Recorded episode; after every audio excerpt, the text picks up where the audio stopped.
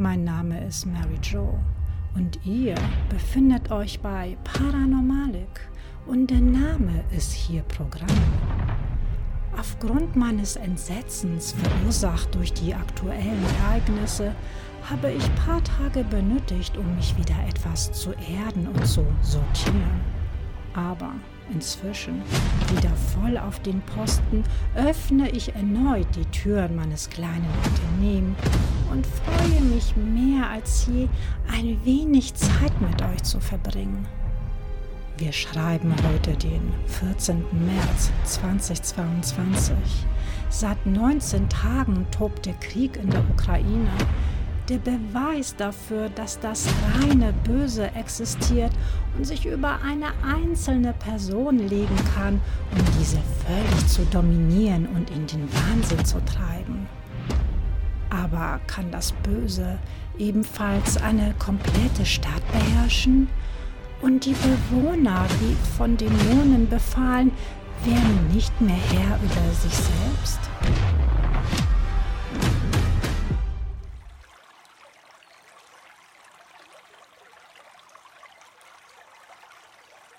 Der Mississippi. Dieser schlängelt sich mit seiner Länge von 3700 Kilometern durch die Vereinigten Staaten von Amerika als dort längster Floß mit seinen Seitenarmen, die sich in alle Richtungen ausbreiten. Eine von ihnen ist der Black River. Dieser durchfließt einige Ortschaften und an seinen Wasserfällen befindet sich das malerische Städtchen Black River Falls. Die Stadt wurde 1839 von einem Sägewerkbetreiber auf Land gegründet, das einst den Indianern gehört hatte. Die Stadt begann durch seine boomende Sägewerkindustrie zu gedeihen und die Siedler kamen in Scharen, viele von ihnen deutscher oder norwegischer Abstammung. Doch die Atmosphäre wirkte so trügerisch, idyllisch. Denn in dieser Kleinstadt im West-Wisconsin sollen sich merkwürdige Dinge zugetragen haben, die einem Horrorszenario gleichtun. Etwa um das Jahr 1890 geschah etwas mit diesem Ort, als wenn sich eine dunkle Wolke über ihn gelegt hätte oder so, als wenn das leibhaftige Böse aus seinem Versteck gekrochen wäre, um den Ort für sich einzunehmen. Das pure Chaos beherrschte Stück für Stück die Stadt.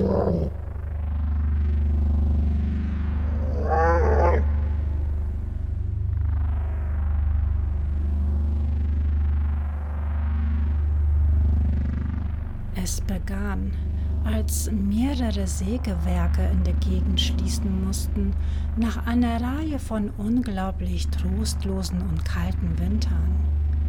Viele wanderten weg und die, die blieben, mussten mit der bitteren Kälte und dem drohenden Hunger sowie dem Ausbruch einer Epidemie zurechtkommen. Zusätzlich verwüstete eine große Flut das Gebiet. Das kleine Städtchen brach so schnell auseinander, dass Gerüchte von Hexerei und Teufelsanbetung entstanden. Der Frust über den Zorn der Natur, vermischt mit ihrer plötzlichen Arbeitslosigkeit, führte zu Paranoia unter den Anwohnern. Und das alles wiederum bot einen Nährboden für den Terror, der anschließend folgte. Viele wandten sich zum Trost dem Alkohol zu. Es gab einen ersten Anstieg von willkürlicher Gewalt, Kämpfen und Kriminalität. Aber dies alles würde bald zu grausameren Taten führen. Der Fotograf Charles von Schalk dokumentierte das harte Leben der Bewohner, die langsam aber sicher dem Irrsinn verfielen. Vermutlich hätte sich niemand mehr an die furchtbaren Ereignisse erinnert, wenn nicht die Fotoplatten den Verfall der Stadt überlebt hätten. Es existieren noch etwa 3000 Fotos von den ursprünglich 30.000, die Scheik gemacht hat. Seine Aufnahmen bezeugen in erster Linie die Momente des Grauens neben den in dieser Zeit klassischen Erinnerungsbildern. Die Geschichte hinter den Bildern wird im Buch mit dem Titel Wisconsin Death Trip erzählt, das im Jahr 1973 von Michael Lassie veröffentlicht wurde. Neben den Bildern des Stadtfotografen wurden persönliche Aufzeichnungen der Bewohner und die lokale Zeitung ausgewertet und es ist eher zweifelhaft, dass es sich um eine nur zufällige Anhäufung von Grausamkeiten handelt, die übrigens nichts für schwache Nerven sind. Hier ein kleiner Auszug.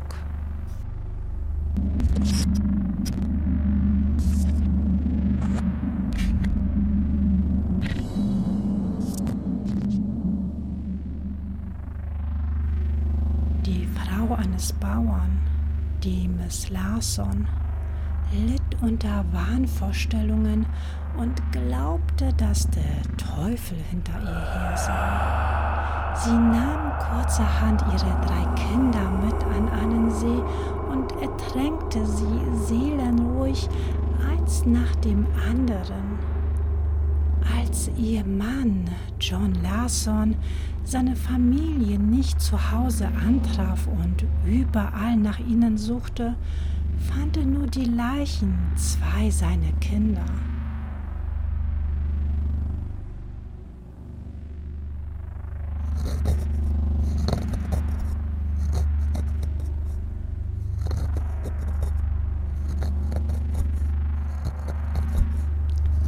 Vermutlich durch den Verdacht auf ein verfuschtes Bestattungsverfahren wurde eine Untersuchung der Bestattung von der Miss Sarah Smith angeordnet. Ihr Sarg wurde also wieder herausgehoben und als man diesen öffnete, fand man ihren Leichnam in der Seitenlage vor, eine Hand zum Gesicht gedreht und ihre Finger halb abgebissen. Dies muss geschehen sein, als sie aus einem vermutlich komaähnlichen Zustand erwachte und merkte, in was für einer doch misslichen Lage sie sich befand, denn sie wurde aus Versehen lebendig begraben. Der 13-jährige John Anderson beschloss, mit seinem 10-jährigen Bruder von zu Hause wegzulaufen. Auf einer abgelegenen Farm wollten die beiden Unterschlupf finden und erschossen dabei den Besitzer aus nächster Nähe.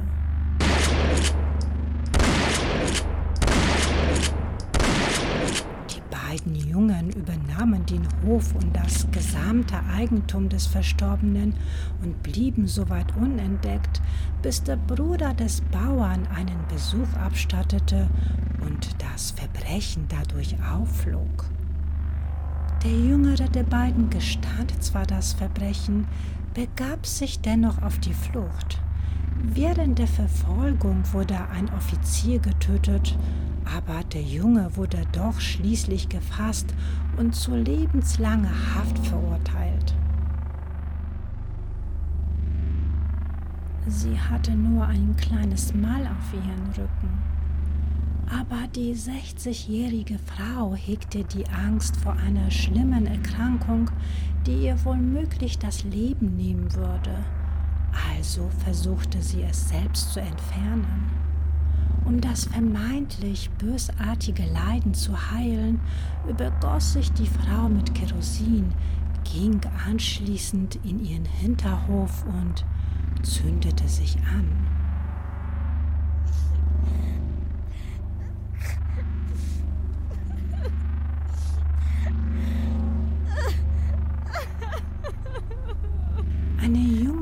Frau erhängt sich, nachdem sie von ihren Verlobten sitzen gelassen wurde, weil dieser sich für eine andere entschieden hat.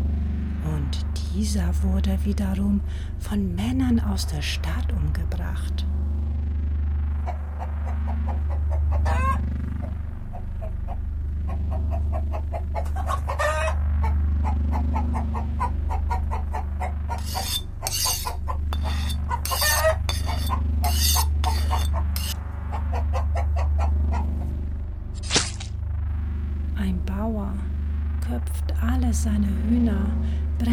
Anschließend die komplette Farm nieder, weil er davon überzeugt ist, der Teufel wäre nach Black River Falls gekommen.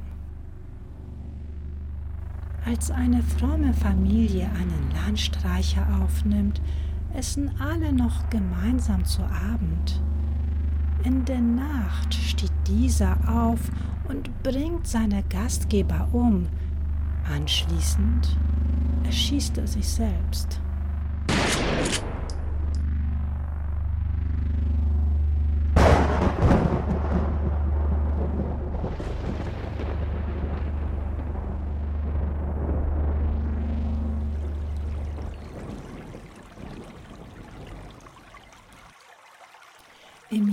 1999 erschien der gleichnamige Dokumentarfilm und ist zu einem Klassiker der Horrordokumentation geworden. Aber all die Verbrechen dieser Stadt sind verrückt und unlogisch zugleich. In Black River Falls scheint es nur wenige gewöhnliche Kriminelle gegeben zu haben. Soweit bekannt dauerte der Schrecken bis ins Jahr 1910, woraufhin sich das Städtchen schließlich wieder erholte und das Leben sich wieder der Normalität zukehrte. Aber was geschah hier in dieser Zeit der trostlosen Dunkelheit? Waren es die Auswirkungen des Drucks und des Stresses, den amerikanischen Traum nicht mehr weiter ausleben zu können? Oder handelt es sich hier um eine Art Vergiftung oder Massenhysterie? Vielleicht war es noch etwas Dunkleres, womöglich der Teufel persönlich oder das Land selbst. War es vielleicht doch ein alter indianischer Fluch, da Black River Falls auf den heiligen Begräbnisstätten eines Stammes erbaut wurde? Es befinden sich in dem Gebiet hunderte von Grabhügeln. Diese seltsame kleine Stadt wird aber definitiv immer in unseren Köpfen bleiben. Nicht nur durch die vielen schrecklichen Ereignisse, die sich dort in zwei Jahrzehnten ereigneten, sondern auch weil in dieser Region immer wieder paranormale Aktivitäten stattfinden, was nicht verwunderlich ist, bei so viel Angst und Entsetzen, die an diesen einen Ort konzentriert waren. Paranormale Ermittler fühlen sich regelrecht angezogen von diesem Ort und suchen ihn immer wieder auf, um Untersuchungen durchzuführen, da die Bewohner von Spuk- und geisterhaften Gestalten, die plötzlich in ihren Häusern auftauchen, berichten. Es gibt aber auch Erzählungen von kugelartigen Blitzen, die durch den Raum schweben, um dann anschließend in der Wand zu verschwinden. Was denkt ihr? Warum mussten so viele Katastrophen, Krankheit, Wahnsinn und Mord aus heiterem Himmel über diese eine kleine Stadt hereinbrechen? Schreibt und folgt mir auf Insta dann seid ihr unter anderem auf dem aktuellsten Stand der Paranormale-Kreisetermine. Überlasst mich bitte nicht dem Wahnsinn und lasst im Anschluss ein paar Sterne in die Bewertungsbox für mich regnen. Und gebt auf euch acht, denn ich zähle auf euch, wenn es erneut heißt Mystery Time mit Mary Jewel.